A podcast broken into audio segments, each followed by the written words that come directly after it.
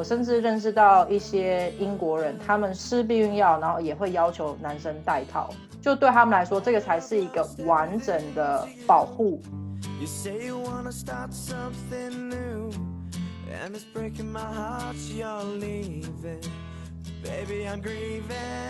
干嘛自己穿的那么清凉，也难怪人家找到你。我觉得这个是非常不正确的一个想法。人家穿什么样是人家的自由，对，那你自己应该从施害者本身去找问题的原因。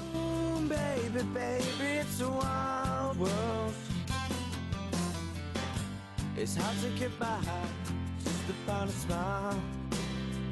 我记得那个时候应该是杂志上或者是一些什么书籍上面比较流行说，男人的一个标志就是要开始在钱包里面放避孕套。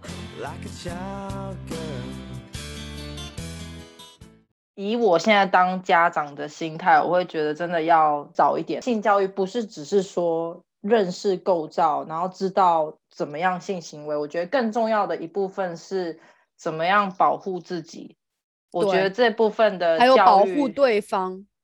对对，就是保护这一块，就是有正确的认知，保护自己，然后尊重对方。嗯，我觉得这个是很重要的一部分。现在有两个男孩子，你教他们的时候会直接用一些。代替的词语，还是直接会说那一个名词，比如说 vagina。因为那个主讲人在讲课的时候，他说，在座的老师当中，当你们最初家长跟你们提到这个性教育方面知识的时候，有多少人是直接讲这些词语？多少人是他的父母会代替，比如说什么？就是一些小孩子用的一些词语，你是会直接讲吗？我是要看是什么词汇，然后我觉得这个跟小朋友的年龄也是有关系，因为我现在小朋友比较小，他才五岁，但是我已经有给他一些比较基础的性教育，比如说我有一个故事书，就是我有一本那个儿童的读本，那它上面就会。画出男生跟女生的构造，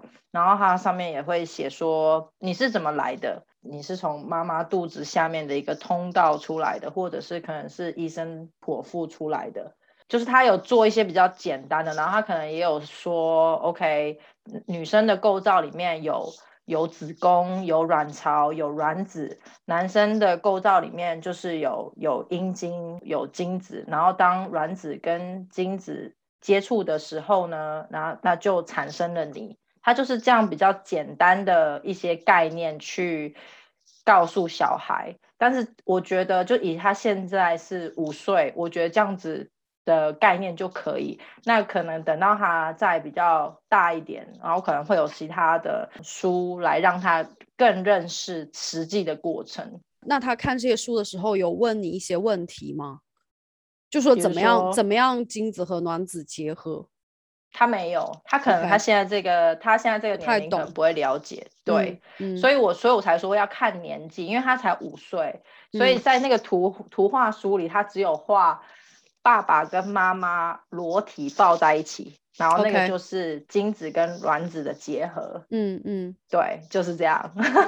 那你觉得？我不会跟他说，哦，是抱在一起，所以精子跟卵子结合，我没有这样说，我只是就是按照它上面就是写，OK，就是你是怎么来的，然后是爸爸的精子跟妈妈的卵子结合，然后从妈妈的子宫里面，你在那里慢慢的长大，然后最后会从妈妈子宫下面的一个通道出来。嗯，因为你一直在强调说你的最大的小孩五岁，你觉得什么样的年纪是可以开始有这样的教育？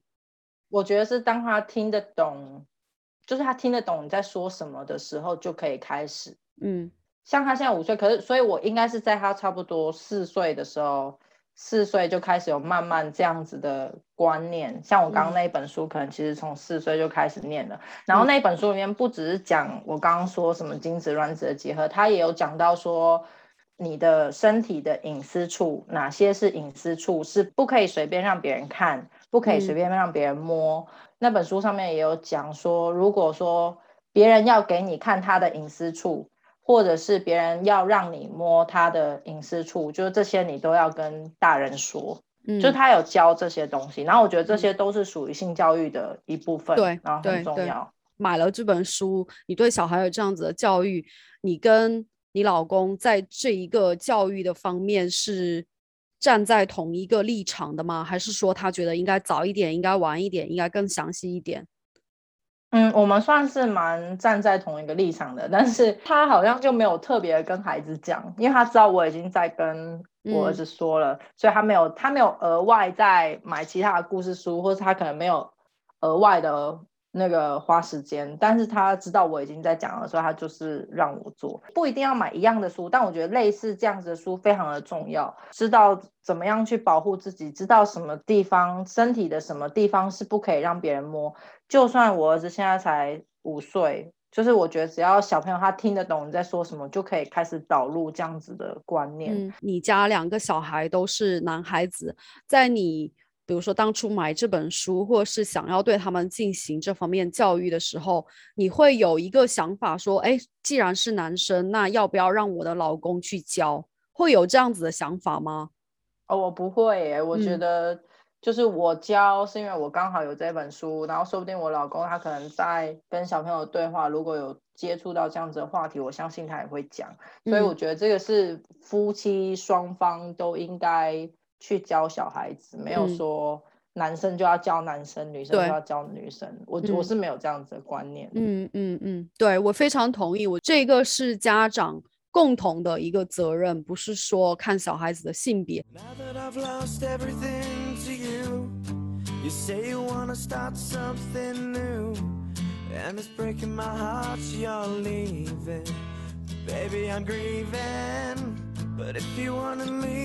Take good care. Hope you have a lot of nice things to wear. But then a lot of nice things turn bad out there. 像我们刚刚讨论到，就是在大陆还有在台湾的这个性教育嘛。那我其实自己来英国之后，我一开始我其实是有一些冲击的。就我发现说，在台湾的话，我们可能就是讲到避孕，我们就就只会讲到 OK，比如说保险套好了。对于避孕药这个概念，其实是非常保守的，甚至是会有一些负面的资讯。就是会觉得说，哦，吃避孕药就是对女生身体不好啊，男生就戴套就好啦，为什么女生一定要吃避孕药啊？什么什么什么之类的。但是我到英国之后，我才发现，就是其实并不是这样子。我甚至认识到一些英国人，他们吃避孕药，然后也会要求男生戴套。就对他们来说，这个才是一个完整的保护。避孕药是让你避免怀孕嘛，然后它这个保护的作用是比保险套还要高的。那为什么女生吃了避孕药之后，她还会要求男生戴套呢？那就是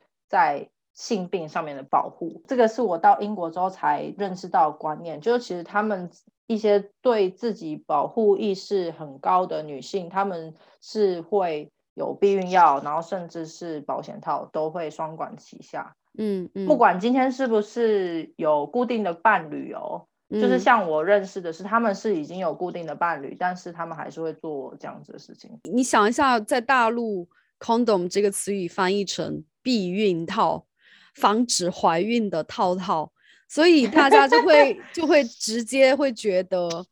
哦，这个是防止怀孕的。做这个培训的时候，他就会给一些 scenario，有的男生就会说，哦，如果我戴了套，那我可能就没有办法进行两个人会没有那么亲密啊之类的。那这个其实是 bullshit，你知道吗？就是 excuse，对，就是一个就是一个借口，所以大家一定不要。轻信男生怎么样？那那不行，不行就换人喽。要去看医生。对啊，所以大家不要觉得，因为我觉得在我们传统的一些观念里，会觉得女生是一个被动的，女生就是可能哦，不要破坏气氛啊，不要说 no，就会有这样子的一个观念。但是其实你自己也可以说不要的，在感觉不对劲的时候就直接停止的。你管他什么气氛不气氛呢？反正他有可能就不适合你啊。再针对避孕这个观念再加强一下，就是像我刚刚说，就是这边会是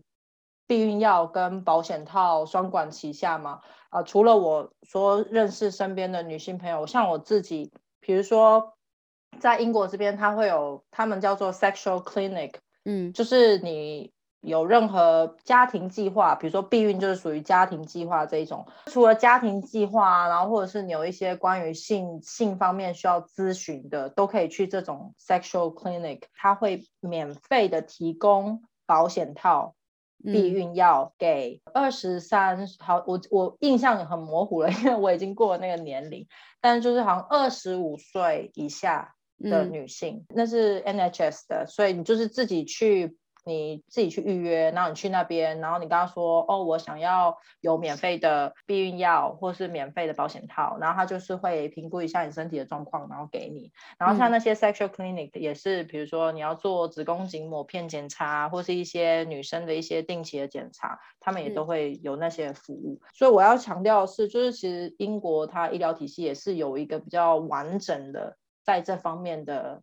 有提供，也提供这样子的资源。嗯，所以他们在女生服用避孕药或是女生的这种避孕的观念，其实我觉得算是比台湾还要成熟的。因为像保险套的话，其实保险套避孕就是大概百分之八十七吧，嗯，然后避孕药的话可能是百分之九十九十七九十八，就是这差了大概至少十 percent，嗯，但可能很多人没没有这个观念。而且你刚才说到避孕的方法，其实在英国还有两个，而且就像你说的，这些东西都是免费的，因为有一些 sex clinic，你你都不需要预约，你可以直接直接去。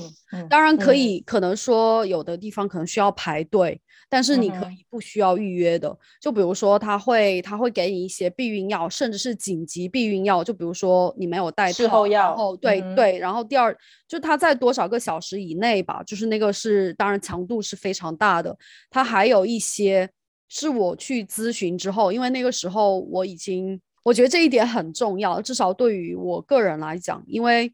你知道大家可能都不是第一次，也各自有交男女朋友，所以我在决定要跟。我的伴侣要走下去确定关系之后，我就让他去做了一个性方面的大检查，然后，然后我让他给我看那个结果报告，对，看了之后我才放心，因为我觉得你自己之前的生活是怎么样的，我。我没有办法，也没有权利去过问，但是我需要知道你自己是健康的，所以我就做了这样子一个步骤，我才进行下去。个人其实蛮推崇这样的方式，因为嗯哼，这是影响到个人身体健康的。而且如果你两个人都去做，不是说只叫男生去做，女生又不做，你两个人都去做，其实是增加一个信任度的。还有一个就是，比如说那个时候已经打算要结婚，所以我就去咨询。嗯，什么样的避孕方式是是最合适的？然后呢，我就接收到的信息是，当然有很传统的，就是避孕套啊，然后还有那个避孕药。其他还有两种，有一种呢，它就是塞剂吧？不是，它是它是皮下可以埋针的。就是它可以，它可以就是在那个手臂上面，它可以打一针进去。它那个东西放在你手臂的里面，它完全不会影响你日常生活。你也不用把它取出来，因为你取不出来，你要去医院它可以取出来。而且打进去其实不痛，因为我试过那一个方式，你可以摸得到，它是一个像是塑料的一个小很细的小管子，它就那个小管他就会定期就是控制和释放荷尔蒙，荷尔蒙你就不用管它。一打一次就可以管三年，它那个避孕的呃效率还是挺高的，但是呢，它有一些副作用，就比如说对我来说，它就会导致我长期的就不是在月经期间会一直少量的流血，这个就是对于我自己的副作用。然后后面我就把它取出来了，因为真的不适合我，我试了六个月，它还是会这样子，所以我就取出来了。其他方面对于我来说。没有什么，就除了除了那一个我刚才提到的以外，然后我就在咨询，他就说三十五岁以下的你可以用一种贴纸，它那个贴纸你可以贴在你身上任何部位，那我一般就贴在我的大腿上面，因为我穿衣服啊什么就不用不小心蹭掉或怎么样的。一个月你知道女生一般的月经期就一个星期嘛，你就一个月贴三片，到日子的话你就把它撕下来，撕下来过了两天。你的月经就会来，它还会有一个对应的手机 APP，你就可以去查你哪一天是应该换，它会提醒你哪一天应该换你那个贴纸，哪一天应该把它取下来。像比如说我的话，我就会每周六九点钟换。然后到了最后一个周，我就会九点钟的时候把它取下来。然后过了两天，那个月经就超级准时，就会来。我试了很多年，它这个对我来说是没有副作用，可能对其他人有副作用。而且它这个是不是说哦你在市面上买得到？它这个是属于属于医生的处方处方的药，嗯，他就要做你的，比如说血压的检查，你的体重。你有没有抽烟史？有没有疾病史之类的？对对。你长期用的话，他可能定期还是会检查，所以你不能说哦，你一下子他给你很多，然后你拿出去卖，这个是不行的。所以它这个你都是从医院，它免费会给你。那当然，它这一个贴纸它只适用于三十五岁以下的女生，所以可能等我三十五岁以后，我就会要寻求不同的。一个避孕的方式，但是避孕的方法有很多种。它有一个非常好的一个资源，一个系统。你去做咨询的时候，它会依照你现在的状况，然后它会告诉你有哪些避孕的选择，然后它也会告诉你不同的避孕选择，呃，有什么样可能的副作用。那每一个人的体质不一样，有些人他可能就是完全都没有副作用，有些人他就是可能会身体起一个反应，所以他那个 clinic 就是那个 sexual clinic，他是会定期的去追踪你的状况，然后如果说你的身体不适合的话，他也会帮你换药，他是非常非常专业的。那我觉得这方面的资源其实在台湾是没有的，嗯，就是你可能你如果想要知道避孕的。避孕的东西，那你可能就是去那个妇产科，那妇产科他可能就介绍一些避孕的产品，那这样。但其实大宗的来看的话，就是大部分的人其实还是用呃保险套比较多。就在台湾的话，对对，但是在英国这边就有很多选择，像你刚刚说那些。然后我觉得是以以我们两个的使用经验来看，就我所谓的使用经验，就是使用这些资源去做这些咨询。我觉得，我觉得这些知识都是蛮重要的。对，而且它整个 clinic 的设置都非常的人性化，它的装修、它的布置什么的，不像是医院，你知道吗？没有那种消毒水的味道。然后大家医生也非常的愿意去听你的问题，愿意去给你一些回答、一些建议。所以，我真的觉得这样的环境，特别是。像当时我是自己一个人去的嘛，我会觉得非常的放心，也不会说哦，我今天是不是有一点暴露自己隐私啊，或者是呃，人家会不会用异样的眼光看我一个亚洲女生去这样的场所去咨询这些讯息，所以我就觉得很放心。那我们刚刚讲了很多，就是那种避孕啊，然后可能性行为啊，或者是就是一些保护措施，我觉得除了。这些方面，我觉得还有很重要的一个概念是，怎么样就算是性骚扰，这也是性教育很重要的一个环节。然后我自己在小的时候，其实我也没有接触到这样子的教育，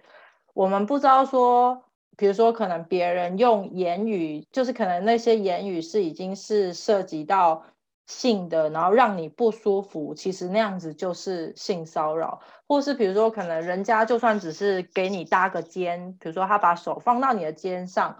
那其实你如果感觉到不舒服，其实那也算是性骚扰。我觉得就是这方面的观念，在我的成长过程其实是非常有限的。那我觉得这个观念，就是现在我在教育我的小朋友也是很重要的一环。那我为什么会这样说呢？因为其实。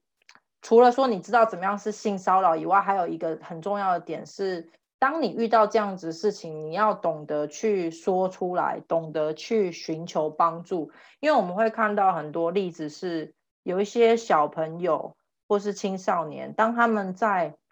受到性骚扰或是性侵害的时候，他们其实是不敢说出来，他们觉得自己很脏，就是被。被别人这样做，他们觉得自己很丢脸、很脏，或是什么，这些都是错误的观念。应该要让小朋友在发生这些事情之前，就正确的告诉小朋友或是青少年，怎么样去正确的面对，然后一个正确的态度，然后甚至要懂得去求救。我觉得这些都是非常重要的。因为像我自己小时候，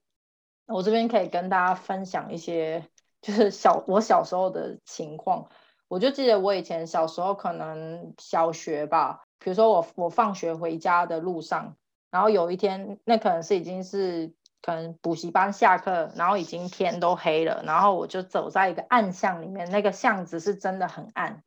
然后就有一个人他就骑了一个摩托车靠近我，他靠近我之后他。他就摸了我一下，摸了我的屁股吧。他从后面靠近我，然后他用他就摸了我的屁股，然后他就骑到前面去。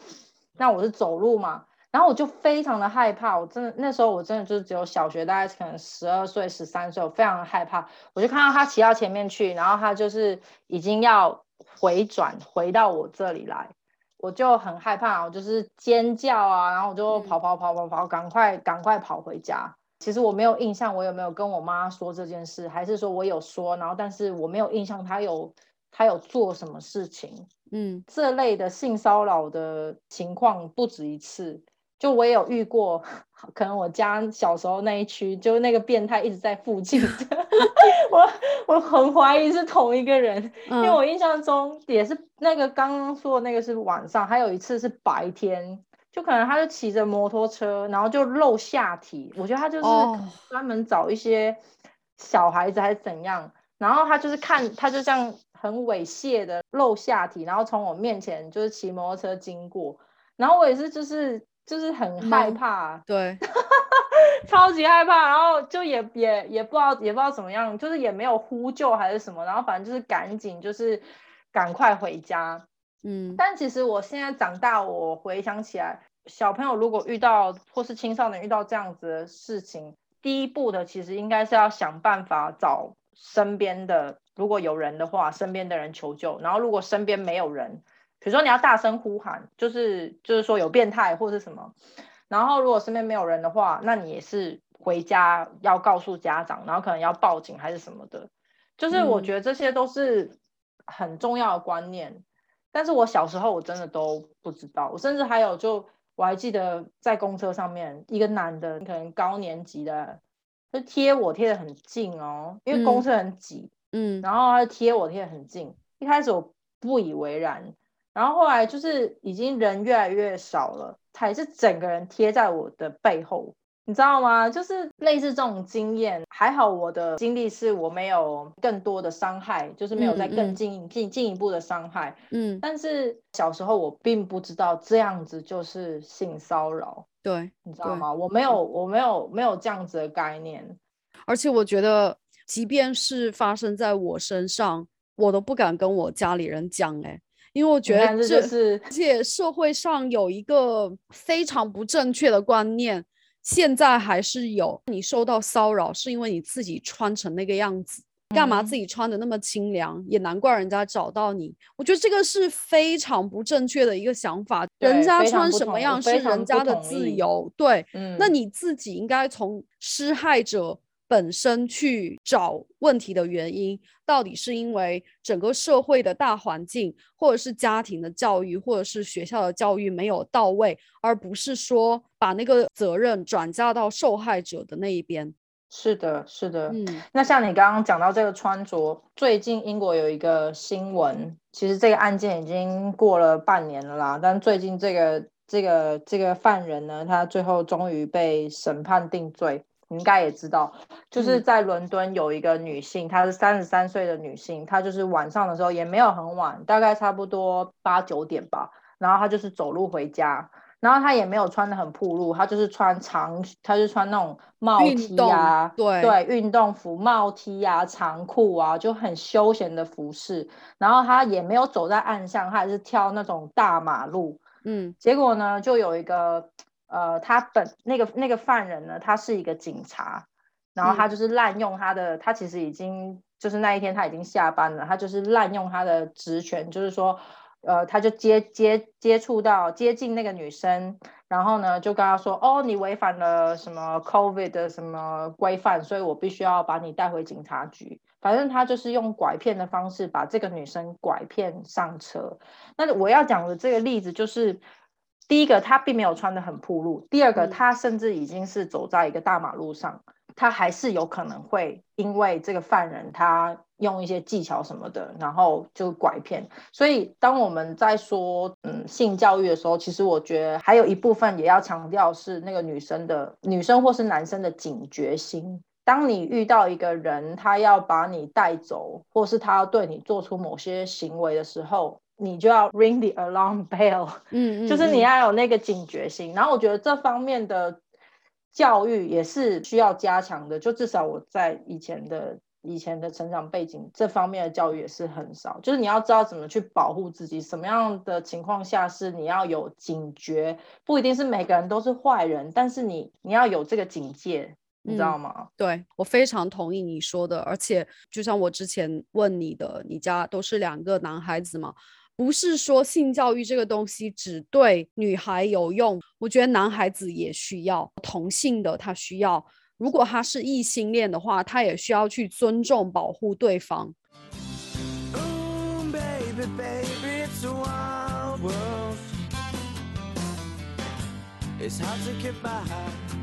to find a smile. Ooh, baby, baby, it's a wild I'll always remember you like a child girl. 我就想问你，比如说在学校性教育方面，因为刚才我们分享了很多，比如说大陆、台湾、英国的一些发展，那你有问过你老公在德国的性教育是从比如说什么时候开始啊？大概是聊一些什么，或者是他在上学期间他有接受过学校教育这方面的内容吗？嗯，现在的情况我们不知道，但就是以他成长的背景，他说他爸妈也没有特别跟他提。嗯，然后呢，学校可能。大概是差不多十三，他十三岁左右吧，可能教那种很基础的健康教育。他说他没有印象，没有印象，真的是那种性教育。然后我说，那你就是这种性教育相关的知识是从哪里来的？无师自通吗？然后他说，他说刚好他们家就是什么有一个，呃，就是那个那个时候有一个那种呃明星的。杂志，然后是每一个每一周都会都会出一刊，然后刚好什么他爸爸的朋友会买那个明星的杂志，然后都会看，然后看完了之后就送给他爸爸，他爸爸就带回家里，然后那个明星的杂志里面呢，就从其其中有一个专栏就是在讲性教育，然后所以他说他就是刚好。就真的是很刚好，然后就是有时候会翻到那个杂志，然后没有搞不好爸爸故意带回家的。对，我就跟他说，是不是你爸故意带回家还是怎么样？他说也有可能，但是因为他父母并不是说，哎，你拿去看看，他父母不是这样，他就只是那个有可能就是故意留在那个沙发上。对，但因为因为我老公是男生嘛，对不对？所以我也不知道说是不是因为是男生，所以他们在这方面就比较放心还是怎样，就比较放松啦。我不知道他对对他爸妈对他妹妹或或许他的教育方式会不一样，但这部分我们就不知道。但其实你可以看得出来，不管是我们就我们三个的成长背景，就可以看得出来，其实父母在这方面的教育的琢磨是非常的少的，就是都没有说。很开诚布公的，就是好好的来谈这件事情。其实我要替父母讲一句话，因为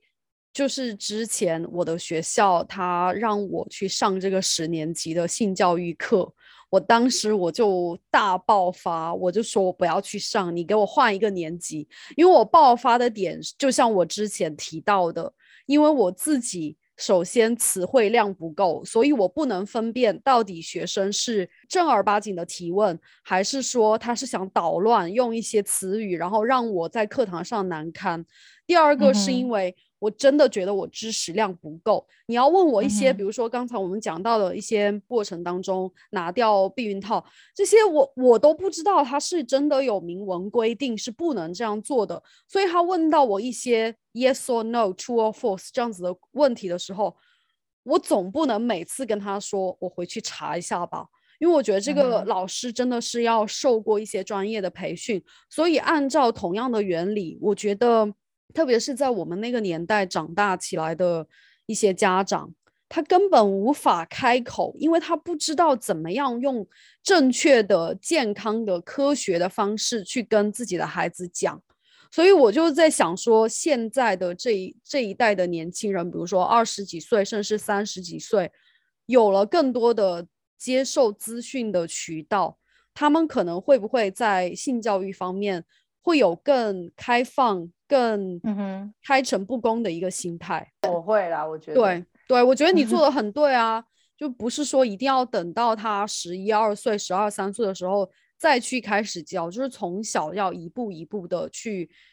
强化渗入这个观念。就是我刚刚一直说了吧，针对他的年龄层，你大概知道他理解的程度到哪里，然后你就是讲到那样子的概念。就比如说像现在他五岁，我不需要去跟他讲性交这种东西。嗯。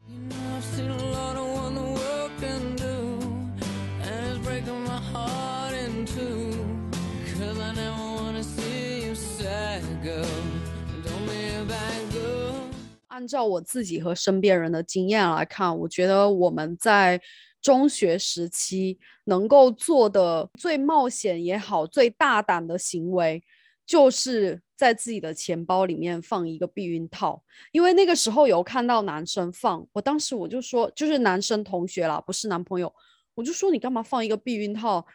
我记得那个时候应该是杂志上或者是一些什么书籍上面。比较流行说，男人的一个标志就是要开始在钱包里面放避孕套。如果当时就稀里糊涂的，后面也有一些杂志就说，哦，女生应该放，说的是女生可以保护自己，男生就可以就是说保护对方。我觉得这个是我们那个年代，至少对我个人的经验来讲，是最大胆的一个一个行为了。或者是比如说你要出国，我自己的爸妈是没有那样子，但是我我。看到或者是听到有人讲说，出国之前发现自己行李箱里面突然多了一盒避孕套，就是自己爸妈以最委婉的方式去建议他要保护好自己，这个非常的内敛，但是父母就只能做到这一步而已，他们无法开口。对，嗯哼，嗯哼，对，然后对，然后接下来我就想。我就想问你这一个问题，因为我自己是老师，没有小孩。你不是做老师行业，但是你有两个小孩。我就想问你这个问题：你觉得性教育在家庭和学校这两个方面，哪一个应该负更多的责任？我觉得以我自己是家长的身份来说的话，这个没有说是谁要负责，而是说。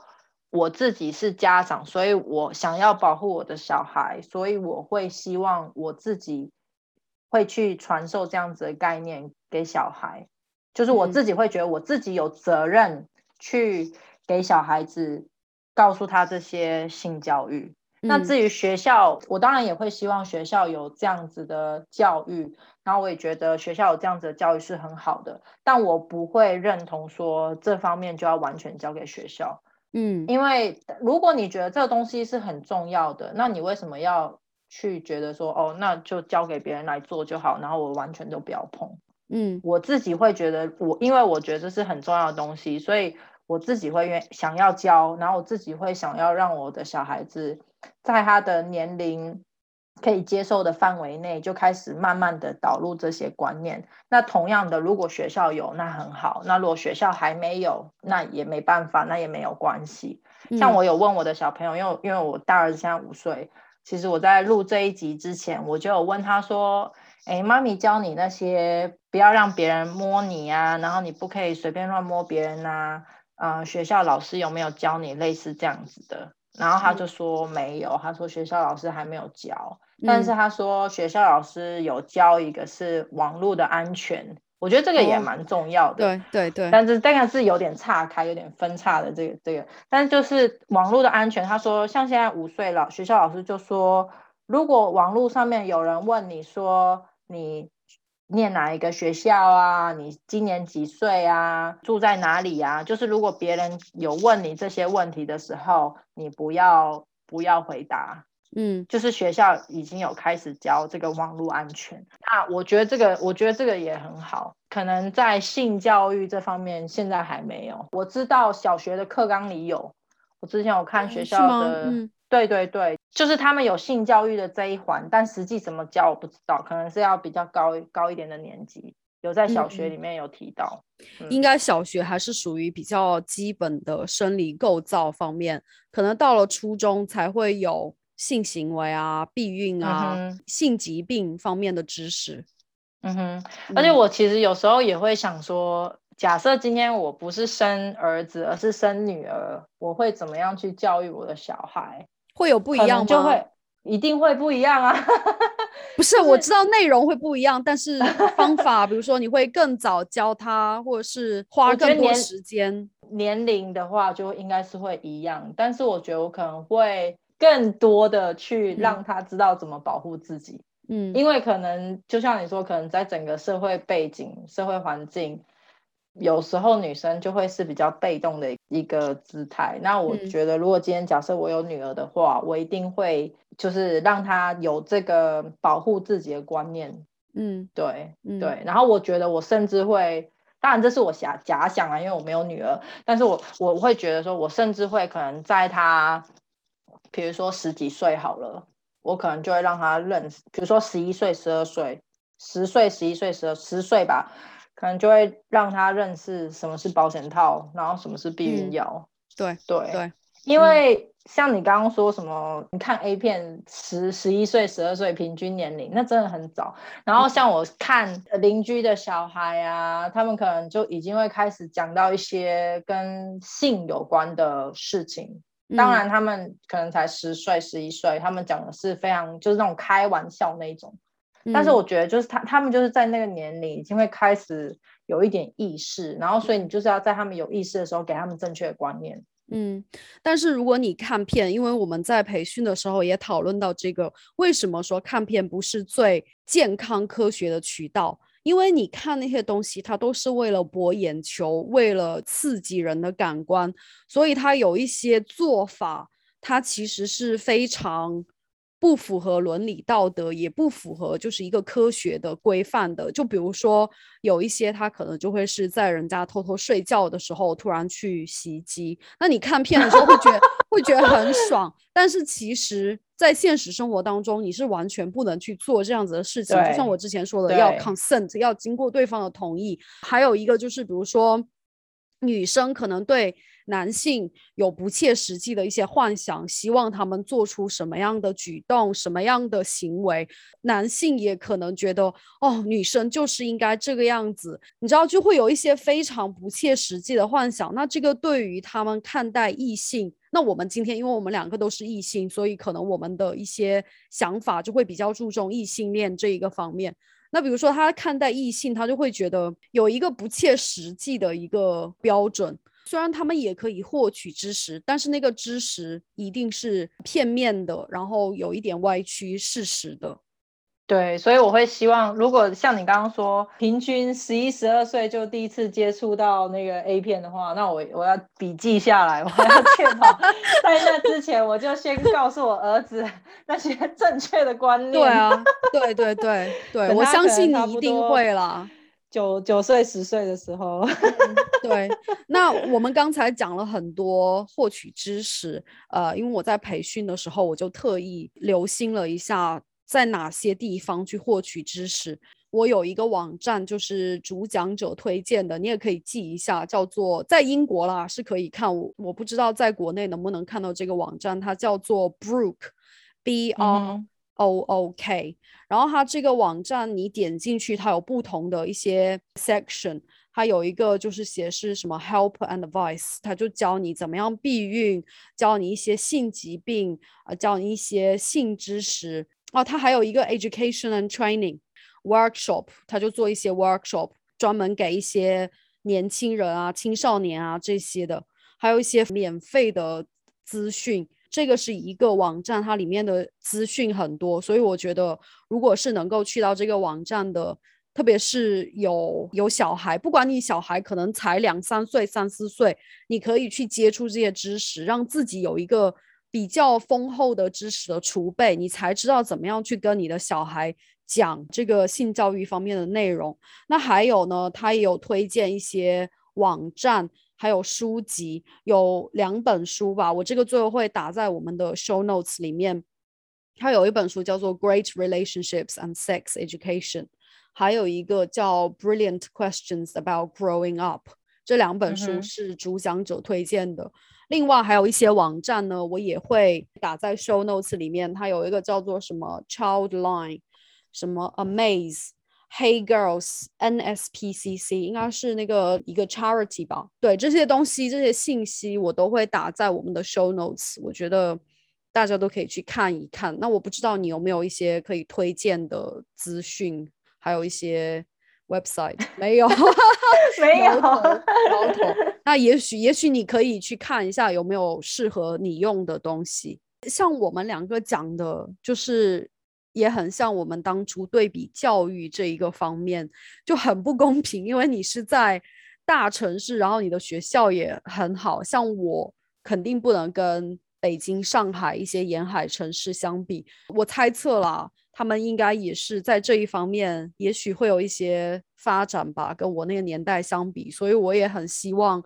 听众朋友现在有没有一些最新的发展，或者是自己的一些疑惑，也很欢迎你们在我们的播客下方留言。我们很希望接受到最新的一些发展的信息。那我们这一期关于性教育方面的知识就聊到这边，希望接收到你们很多的留言，还有对我们节目的一些建议。那我们就下期节目再见喽，拜拜拜。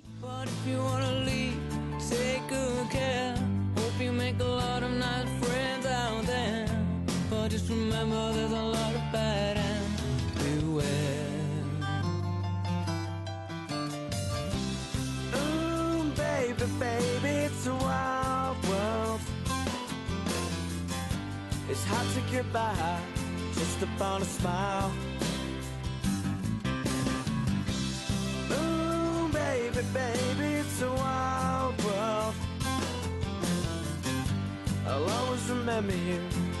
like a child girl.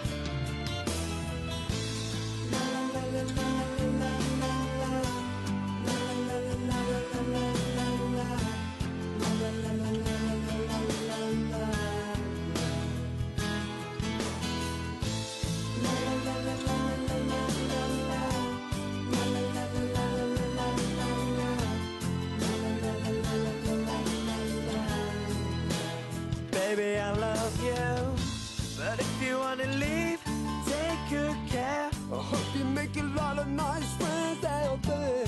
But just remember there's a lot of bad and beware. Ooh, baby, baby, it's a wild world. It's hard to get by just upon a smile.